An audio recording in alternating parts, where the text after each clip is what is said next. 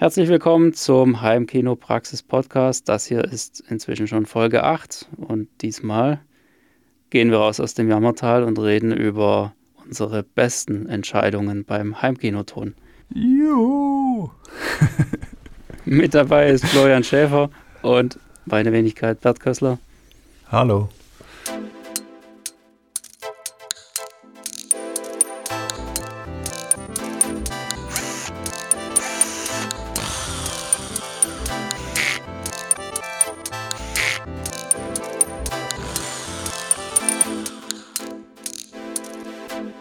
Heimkinopraxis Podcast. Tja, zum Glück sind wir jetzt in der positiven Folge angekommen. Was hast du denn für gute Entscheidungen beim Heimkinoton getroffen? Also eine Entscheidung oder ein, äh, ein, ein Gebiet, was irgendwann goldrichtig war, was wahrscheinlich die, jeder entdeckt, der hartnäckig genug äh, beim Thema dran bleibt, ist die Raumakustik. Also ab diesem Punkt, wo ich das ernst genommen habe, wurde es nochmal Welten besser und zwar für ganz wenig Geld. Raumakustik bedeutet, also ich hatte irgendwann mal eher noch so zu dekorativen Zwecken so ein paar, so ein bisschen Noppenschaum an die Türen geklebt, damit waren die dann dunkel, war ganz nett. Aber als ich dann wirklich erkannt habe, okay, vor allem viel Absorber, die bringen was und dann für, ja, viel kostet es ja nicht, Steinwolle, ein paar Pakete gekauft und dann den Nachhalt krass abgesenkt. Das hat mega viel gebracht und das hätte ich rückblickend auch natürlich gerne schon früher tun dürfen. Raumakustik. Ja, definitiv. Also das ist auch bei mir ähm, der größte Schritt gewesen, den ich jemals gemacht habe. Ähm, es heißt ja nicht umsonst, dass äh, Raumakustik so mindestens ein Drittel vom Klang ausmacht. Also ich behaupte mittlerweile, dass es noch wesentlich mehr ist. Aber ich finde, es muss auch gar nicht mal teuer sein. Also man kann da ziemlich, äh, ja, ich sag mal, abgelenkt werden, wenn man sich zum ersten Mal damit beschäftigt, weil das erste, worüber du natürlich zwangsläufig stolperst, sind irgendwelche Akustikmodule, die es irgendwo ja. fertig zu kaufen gibt. Und ähm, da siehst du dann Preise von äh, 60 Euro aufwärts für so eine blöde Platte, die da gerade mal einen halben Quadratmeter groß ist. Äh, das kann schon ziemlich abschrecken, wenn man das mal auf die Menge hochrechnet, die man dann tatsächlich braucht. Genau, weil schnell mal 500 Euro ja. Da heißt es ja auch, so sollten schon so und so viel die halbe Decke oder was weiß ich was sein, also viele Quadratmeter und wenn dann einzelne Module schon so, ja, hochpreisig sind. Aber ja, das macht Sta Spaß. Steinwolle, andere Materialien mit Stoff überziehen und so weiter und so fort, da kann man ja vom akustischen her den gleichen Effekt erzielen. Das macht extrem viel Sinn und um sich das mal so zu veranschaulichen, also für diejenigen, die uns jetzt vielleicht äh, zuhören und das selber noch nicht in Angriff genommen haben. Also ja, man kennt das ja, es, es kommen mal irgendwelche äh, äh Gäste, die sich für die Thematik interessieren oder auch ein Heimkino haben. Und äh, also so mache ich das dann gerne, wenn jemand gar keine Spezialwünsche hat. Und ich fange dann quasi mal so einfach an. Also sprich nicht sofort was mit allen Lautsprechern, mit Dolby Atmos und so weiter, sondern sagen wir mal 5.1. Also an Betracht dessen, dass ich eigentlich 7.1.4 habe, ist es ja nur, nur ein Teil der Lautsprecher, also die Hälfte so ziemlich genau. Und da habe ich schon häufig die Rückmeldung bekommen, jetzt eben mit der Raumakustik. Boah, krass, das kommt von oben, das ist total präzise überall und die und so weiter und so fort. Und wie viele Lautsprecher und ja, das sind jetzt hier nur fünf. Und es haben auch Leute gesagt, die selbst vielleicht zehn Lautsprecher installiert haben in so einem Raum, der eher einem Hallenbad ähnelt. Und äh, halt quasi Raumakustik total für den Arsch, es halt ohne Ende. Und dann so, verdammt, habe ich so direkt irgendwie das Gefühl, ins Gehirn schauen zu können. Oh, ich habe hier zehn Lautsprecher und es klingt irgendwie total muffig oder total undifferenziert. Und hier sind jetzt angeblich nur fünf am Werke und es klingt total präzise und in, in alle Dimensionen ausgedehnt. Also man kann damit sehr wenig Geld, also ich sag mal vier Pakete Steinwolle, das sind schon richtig viel Quadratmeter, die nett verpackt verteilt, das sind mit allem drum und dran vielleicht 200 Euro, die man da investiert, eine Steigerung hinlegen, für die, ja, die man an anderer Stelle wird man dafür ein paar tausend Euro ausgeben, um einen ähnlichen Effekt mit Elektronik zu erreichen. Also es ist immer noch ein anderer Effekt, aber mit Raumakustik, da gibt es wirklich ganz viel fürs Geld. Das muss man ganz klar so sagen. Also mir fällt auch nichts ein, was man, was man besser oder wo man sein Geld besser investieren könnte, als in, in solche Maßnahmen. Man muss halt einfach nur aufpassen, dass man da das Richtige macht. Das, das kam auch mal so jemand. Problem. Es kam auch mal jemand zu Besuch, sagte, ja, also mich interessiert jetzt besonders Dolby Atmos und wie das da so oben klingt.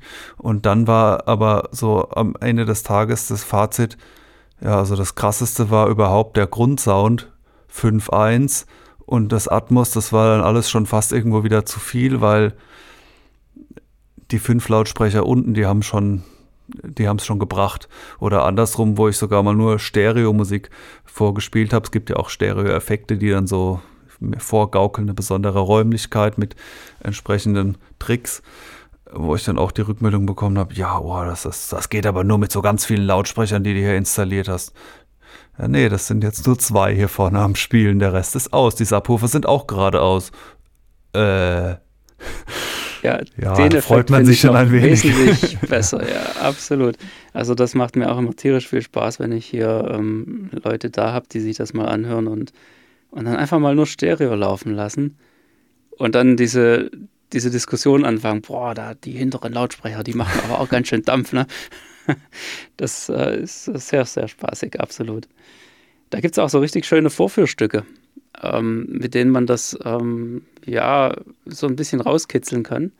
Ähm, einer der Klassiker, was ähm, ich sag mal audiophile Musik angeht, wenn man es so nennen kann, ähm, ist von äh, Yellow, mhm. der Titel Planet Dada.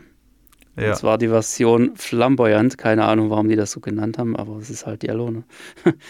Die hat so ein paar nette Effekte drin im hinteren Drittel.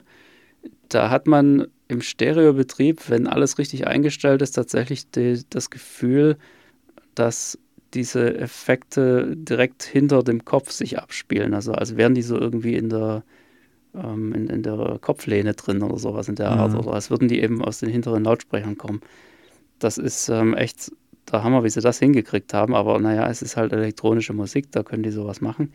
Bei mir ist ein, ein Aha-Erlebnis beim Sound, das ist noch ein gutes Stück älter und ich eigentlich würde ich fast sagen, ich hasse dieses Lied oder ich hasste es, weil im Radio läuft das ja öfters mal so auf den Standard-Radiosendern. Also das läuft da immer total platt gematscht. Owner of a Lonely Heart von Yes. Ja, gut. La, Die 18. nervt.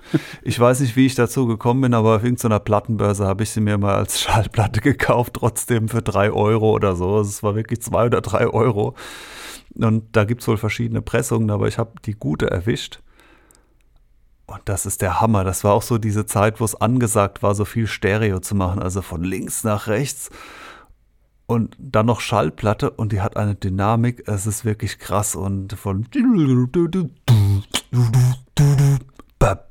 Und dann ist auch sofort komplett Ruhe und diese Bassschläge kommen dann mega trocken, überhaupt nichts drumherum. Und dann saust es wieder von links nach rechts, vorne, hinten ah, das ist, das wäre mal so eins meiner Lieblings-Stereo-Stücke, aber es kommt wie so oft dann auch drauf an, von was, von welchem Medium es abgespielt wird. Also bei Yellow mag das auf den diversen Digitalaufnahmen gut rüberkommen, aber Owner of a Lonely Heart, wenn ihr das jetzt bei Spotify anhört oder so, gut möglich, dass ihr nicht versteht, was ich meine, weil das ist wirklich insbesondere auf dieser Platte, ja, das war ein Glücksgriff. Trotzdem danke, Euro. dass du dich geoutet hast hier in unserem Selbsthilfe-Podcast. Ja. Jetzt wissen wir auch, woran wir sind. Ja, sehr cool. Ähm, ich habe auch eine tolle Geschichte. Ich habe es letztes Mal schon so ein bisschen angedeutet. Ja. Es, es, geht um, um die Frontlautsprecher bei mir. Und das war eine der besten Entscheidungen, die ich hier in meinem Raum jemals getroffen habe, nämlich ähm, die riesigen Standlautsprecher, die ich davor hatte, einfach wieder auszutauschen gegen was Kleineres. Und äh, ich hab, wir hatten es bei dem Thema ähm, Pure Direct, also der, der Direktmodus vom AV-Receiver. Und ähm, wie das einen wahnsinnigen Unterschied ausgemacht hat, ob das System eben eingemessen läuft oder ob es im, im puren Modus betrieben wird. Und, und der pure Modus war schlicht und einfach nicht zu ertragen.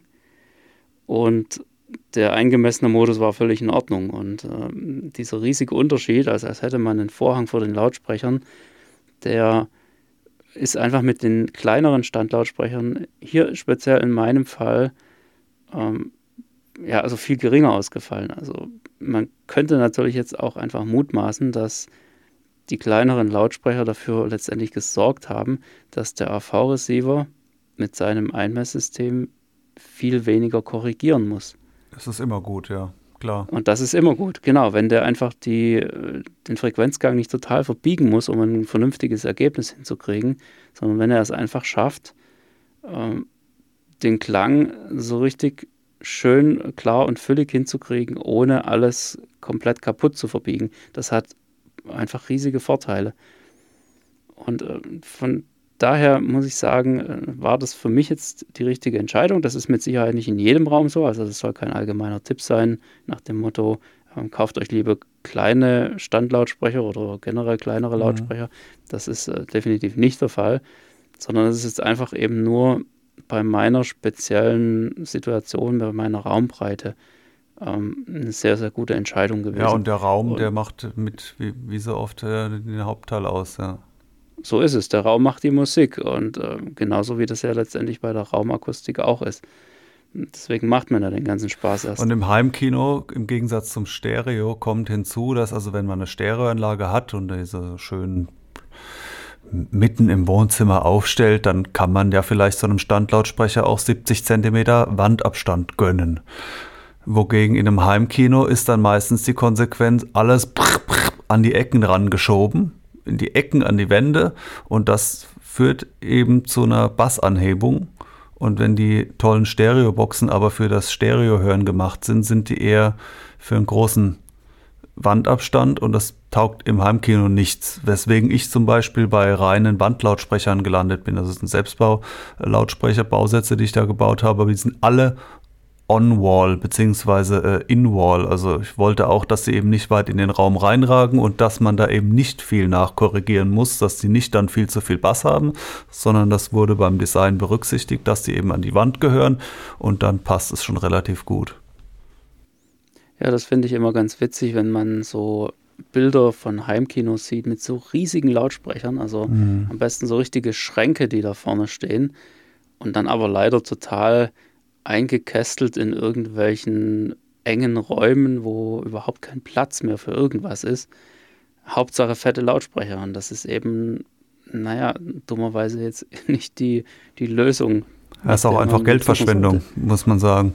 Absolut, genau. Also Lautsprecher brauchen Platz und das letztendlich auch immer so ein bisschen im Verhältnis zu ihrer Größe.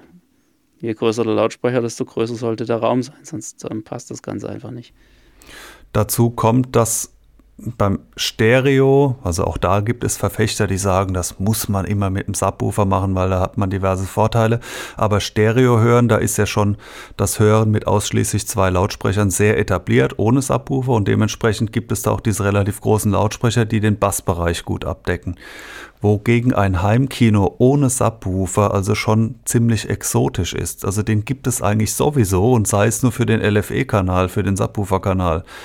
Dementsprechend sind diese Ringsumlautsprecher, die so weit runtergehen wie typische HiFi-Standlautsprecher, eigentlich da fehl am Platz, so, so, so ganz pauschal mal gesagt, auch wenn es vielleicht in Einzelfällen dann irgendwie wieder andersrum ist, aber diesen ganz unteren Bereich, dafür gibt es in aller Regel sowieso einen Subwoofer. Genau, also man muss auch nicht unbedingt so Riesenkisten sich da hinstellen. Es geht auch durchaus mit kleineren. Womit wir schon wieder im Bassbereich gelandet werden, schon wie bei unseren Flops, auch bei den Tops ist ja doch dann irgendwie im Bass irgendwie viel Interessantes zu berichten. Also bei den Subwoofern, das letzte Mal hatte ich erzählt, was ich da für ein Drama erlitt mit meinem äh, eBay Betrugsfall und auch der nächste Subwoofer, dieser in meinem Fall der Klipsch Subwoofer, war eigentlich so ein bisschen nicht so ganzes wahre, tief und laut, aber nicht präzise und halt nur ein Subwoofer. Den habe ich dann verkauft und das, was ich jetzt immer noch betreibe, ein DBA aus acht Subwoofern, gebaut. Das hat sehr viel Know-how beim Einstellen erfordert. Also das ist kein selbsterklärendes System. Aber ich habe da eben so günstige Chassis und auch eine Endstufe verwendet, dass ich tatsächlich dieses DBA, das hat ziemlich haar genauso viel gekostet wie dieser eine Fertig-Subwoofer. Aber das Ergebnis ist eine ganz andere Welt. Also es geht immer noch besser, aber die Präzision, ja, im, im Bassbereich, da kommt man irgendwann um mehrere Subwoofer nicht drum rum und da bin ich so vor allem auch preis-leistungsmäßig mit dem DBA schon immer noch sehr zufrieden. Das war eine super Entscheidung. Der einzige Nachteil ist eben, man muss es können. Also man muss den, den Raum dafür haben, um das überhaupt so aufstellen zu können. Ja, also ist nichts, um zehnmal umzuziehen. Also ich bin mit dem tatsächlich einmal umgezogen mit diesen ganzen Subwoofern. Riesenspaß. Äh, und man muss es auch einstellen können. Also über einen Subwoofer kann man ja den AV-Receiver noch drüber laufen lassen. Der macht da irgendwie was halbwegs Passables und ein DBA ist ganz klar eine manuelle Sache mit Messprogrammen. Muss man auch nicht alles selbst machen, kann man auch machen lassen. Aber das ist da definitiv der Nachteil. Da ich das dann wiederum in Eigenleistung gemacht habe und quasi nur die Materialkosten für mich da anrechne, ist es halt für ebenfalls, äh, also sprechen da von circa 600 Euro, unschlagbar. Also da habe ich schon Subwoofer-Anlagen gehört, die eher so bei 5000 Euro liegen, die deutlich schlechter geklungen haben, eben weil sie den Raum ganz wüst anregen. Die haben dann vielleicht einen super Leistung und Punch, aber sobald die Schallwelle in den Raum losmarschiert, ist es dann eigentlich vorbei. Tja, das typische Problem bei einem Subwoofer. Tja, ich habe noch genau das Gegenteil von dem, was ich vorhin gesagt habe.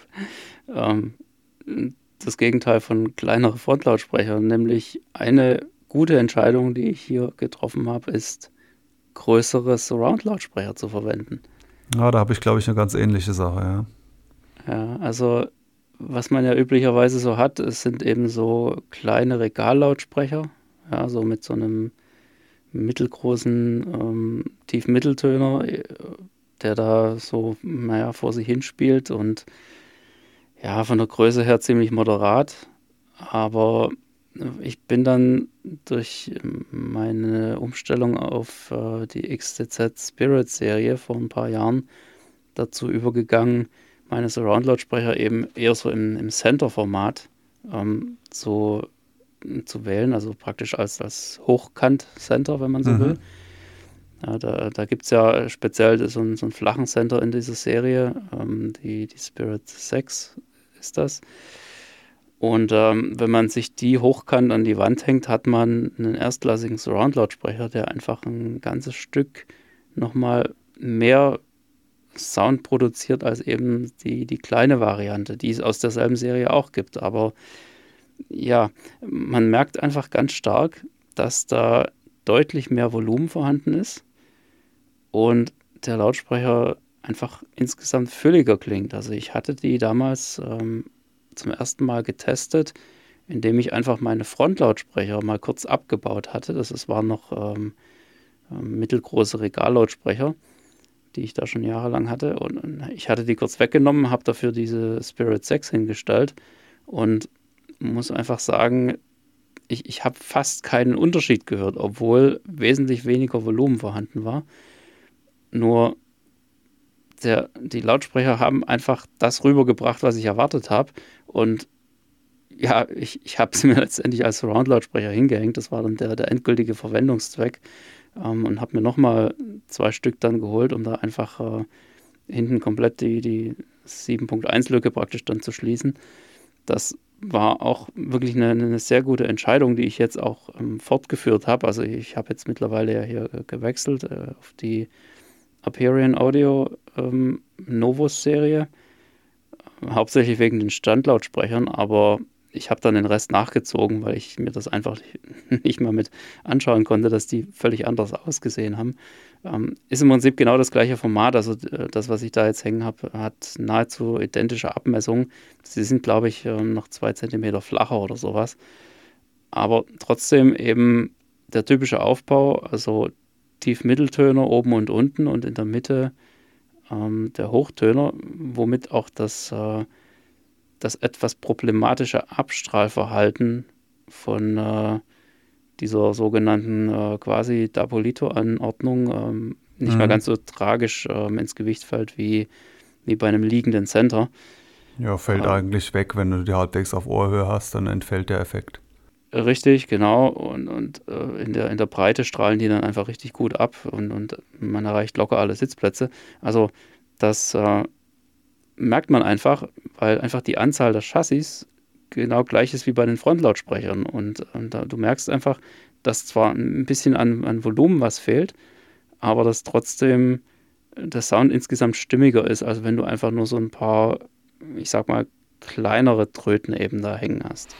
Also ich habe ähnliche Erfahrungen gemacht. Ich hatte ja mein erstes Set, so fertig waren Vokallautsprecher, liegender Center, zwei Standlautsprecher, zwei Regallautsprecher.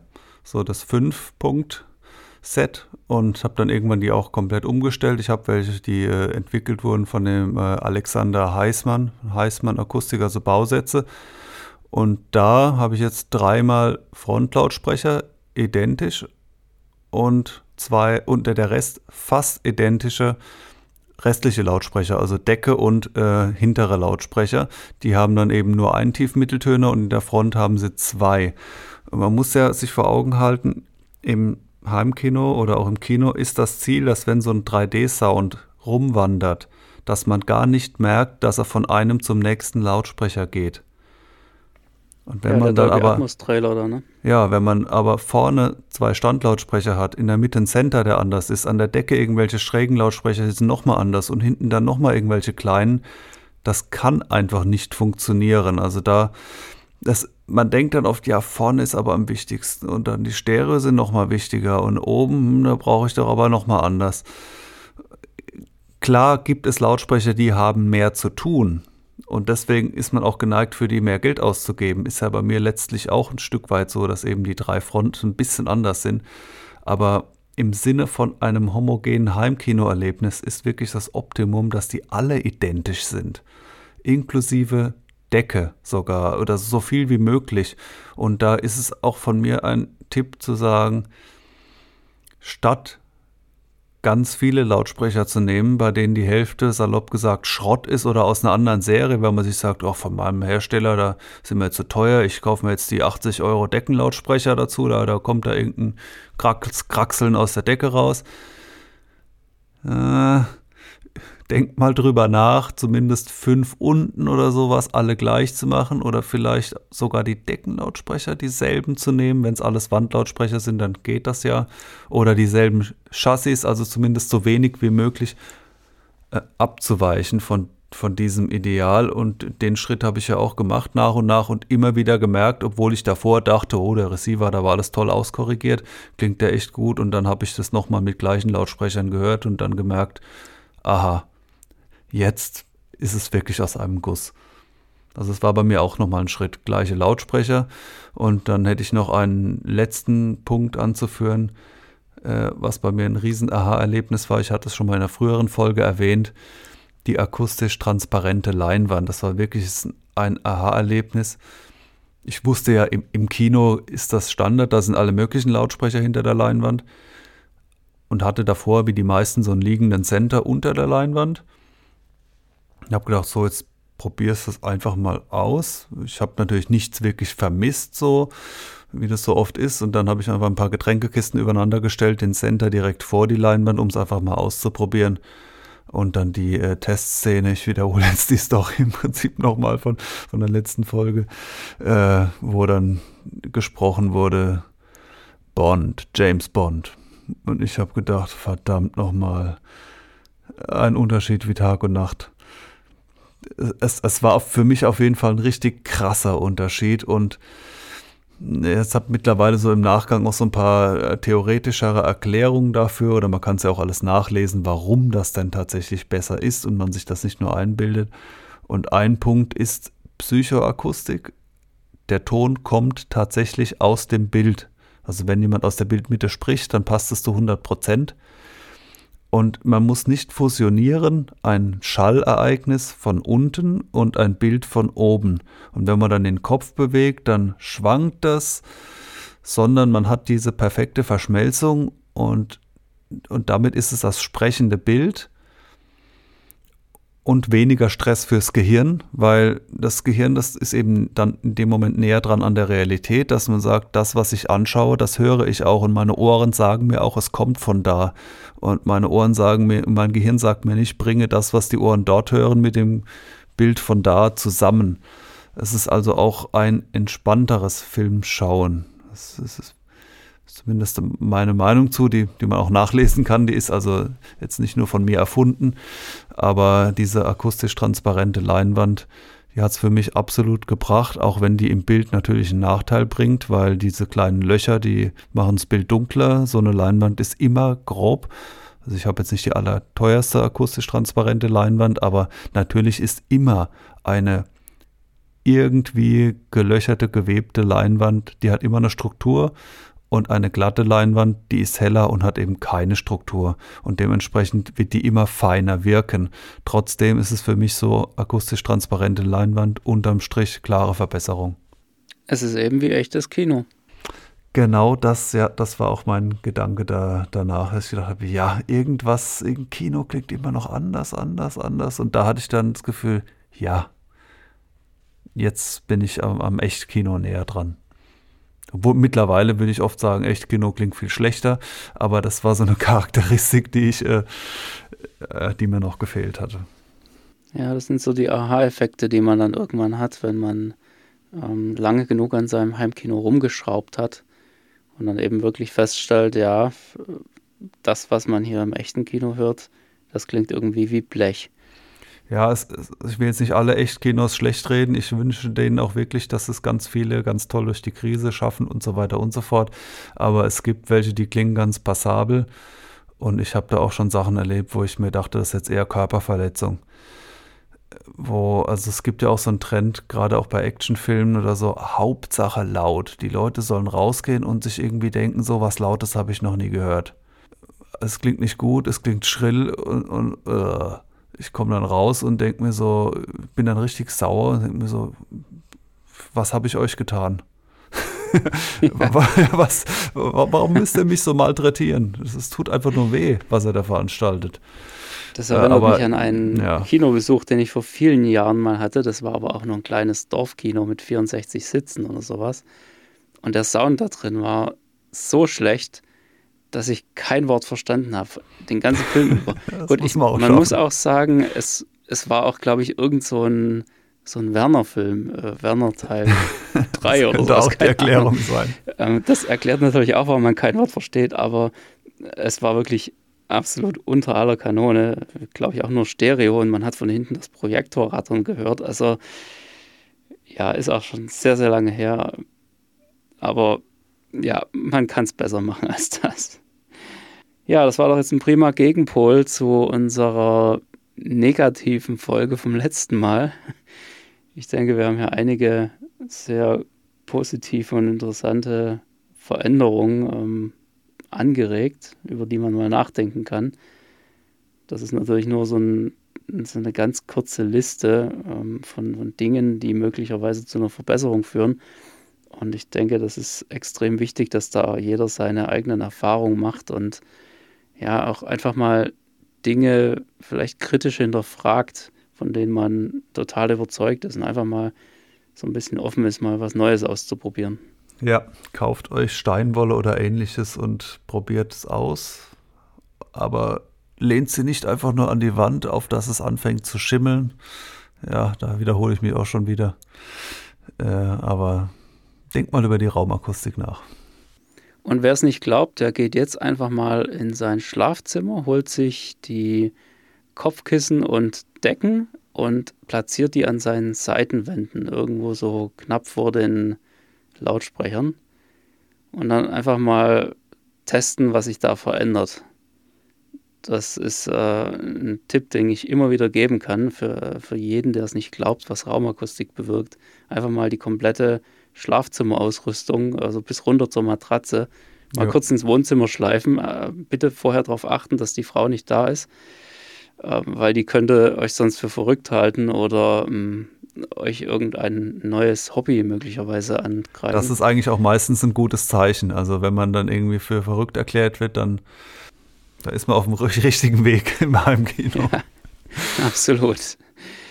Ja, ist auf jeden Fall mal ein Test wert und ähm, dann werdet ihr schon sehen, dass da einiges möglich ist.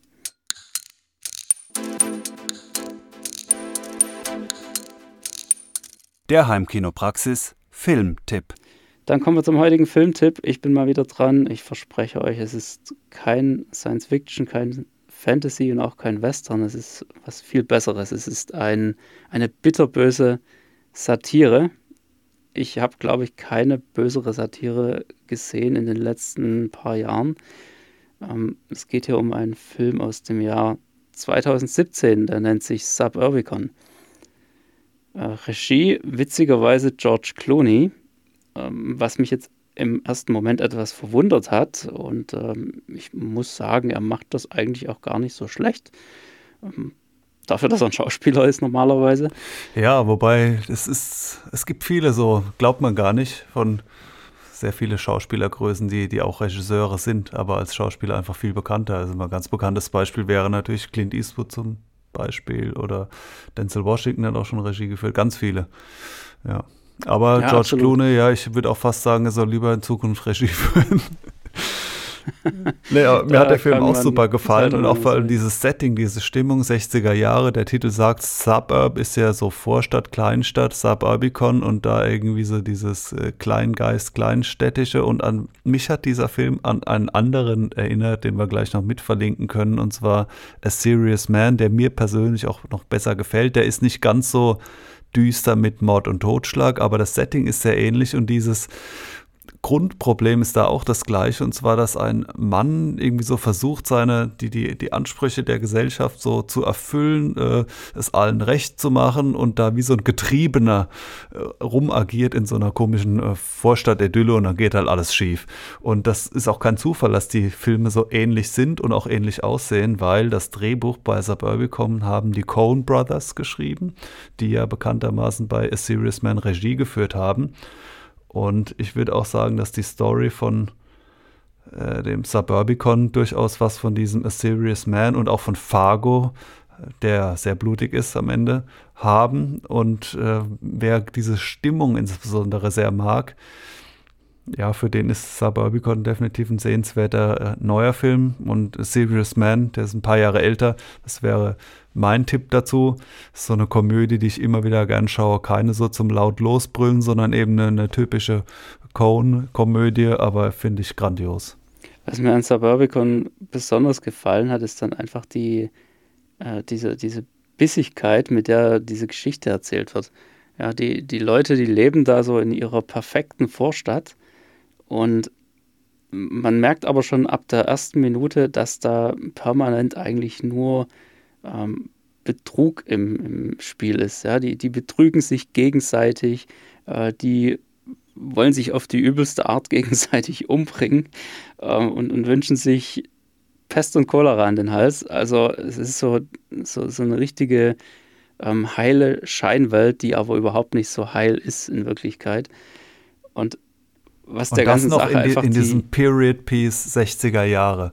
So ja, genau. diese geschniegelte, so die, die schön die Haare nach hinten gekämmt, äh, Hemd in die Hose gesteckt und gebügelte genau, Hose. Genau, und der Cadillac vor der Tür. Jo. Ja, einfach sehr, sehr schön anzusehen. Das, das Beste an der ganzen Sache ist dann einfach, wie diese, diese schwarze Familie da einzieht, mitten in diesem, in diesem Nest aus, aus weißen Amerikanern in den 60er Jahren, ja, also eine Sache, die absolut undenkbar ist.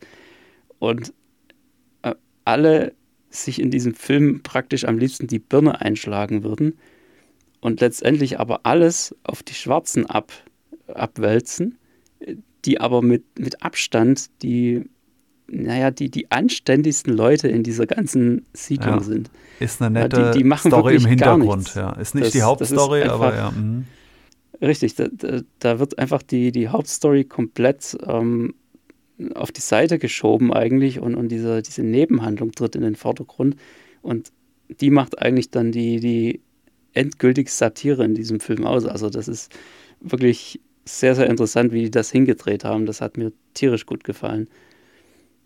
Auch so ein paar richtig coole Nebenrollen mit drin. Ja, Oscar Isaac kennt man mittlerweile. Der hat mhm. sich auch ziemlich äh, gemausert. Der hat, als Ermittler, ja, der ist cool, ja. ja. Der, der, hat, der hat mich an, ich hatte es ja schon mal von äh, Dingens äh, Humphrey Bogart und ich würde sagen, jetzt fällt es mir ein, Oscar Isaac, definitiv seine Rolle und sein Auftreten ist eine Hommage an klassische Rollen von Humphrey Bogart. Wieder als Ermittler, Philipp Marlowe, nee, Philipp Marlowe war das, eine ja, Detektivrolle den Hut, den Trenchcoat, kommt rein, ja, ich will Sie nur ein paar Sachen fragen, ja, ist okay, ich weiß schon genug und so weiter. Dieser schmierige Versicherungsermittler, der aufklären soll, ob es sich hierbei um Versicherungsbetrug handelt und der genau die richtigen Fragen stellt und die Leute sofort in das Licht führt. Richtig. Und so weiter. Genau. Das ist, äh, das ist definitiv so ein äh, Humphrey Bogart, ähm, ja, Hommage. Ja, schmierige Rollen hat er wirklich richtig gut drauf. Und ich muss auch sagen, ähm, Matt Damon macht auch tierisch viel Spaß in diesem Film. Da kann man jetzt auch denken, was man will. Also es ist jetzt auch nicht jedermanns Liebling, ne? aber der hat, der hat sich verbessert. Er hat Absolut, sich echt verbessert, genau. Also ich, ich finde, das ist auch einer dieser Schauspieler, die im Alter immer besser werden. Ähm ich habe immer das vor Augen, wie er dieses, glaube ich, auch im Trailer oder irgendwo oder auf dem Titelbild, wie er da sitzt und versucht eben es doch zu schaffen. Äh, und da sitzt er da und hat diese Handtrainer, also diese Federn, die er so zusammendrückt. Ja, genau. Ja. Am Schreibtisch so. So, ich habe das ja, äh, ne, du es quasi während er seinen Bürojob macht, versucht dann noch seine Hände zu trainieren und ist halt so total verkrampft. Ja. Ja, Schwarze Komödie kann man es, glaube ich, nennen. Ja. ja, im wahrsten Sinne des Wortes. Ja. Julian Moore in einer richtig coolen Doppelrolle. Auch, äh, also absolut genial. Äh, schaut euch diesen Film einfach mal an. Man muss ihn gesehen haben. Wenn auch vielleicht nur einmal. Da könnt ihr euch dann selbst eine Meinung drüber bilden. Aber einfach mal reinschauen. Der lohnt sich Wer die Fall. Filme der Coen Brothers mag, der wird, äh, wird gut unterhalten werden. So sieht's aus. Tja, damit hätten wir es für heute. Wir hören uns in der nächsten Folge wieder. Bis dahin bleibt cool mit euren Heimkinos und baut euch ein paar coole Absorber rein. Bis dann. Tschüss.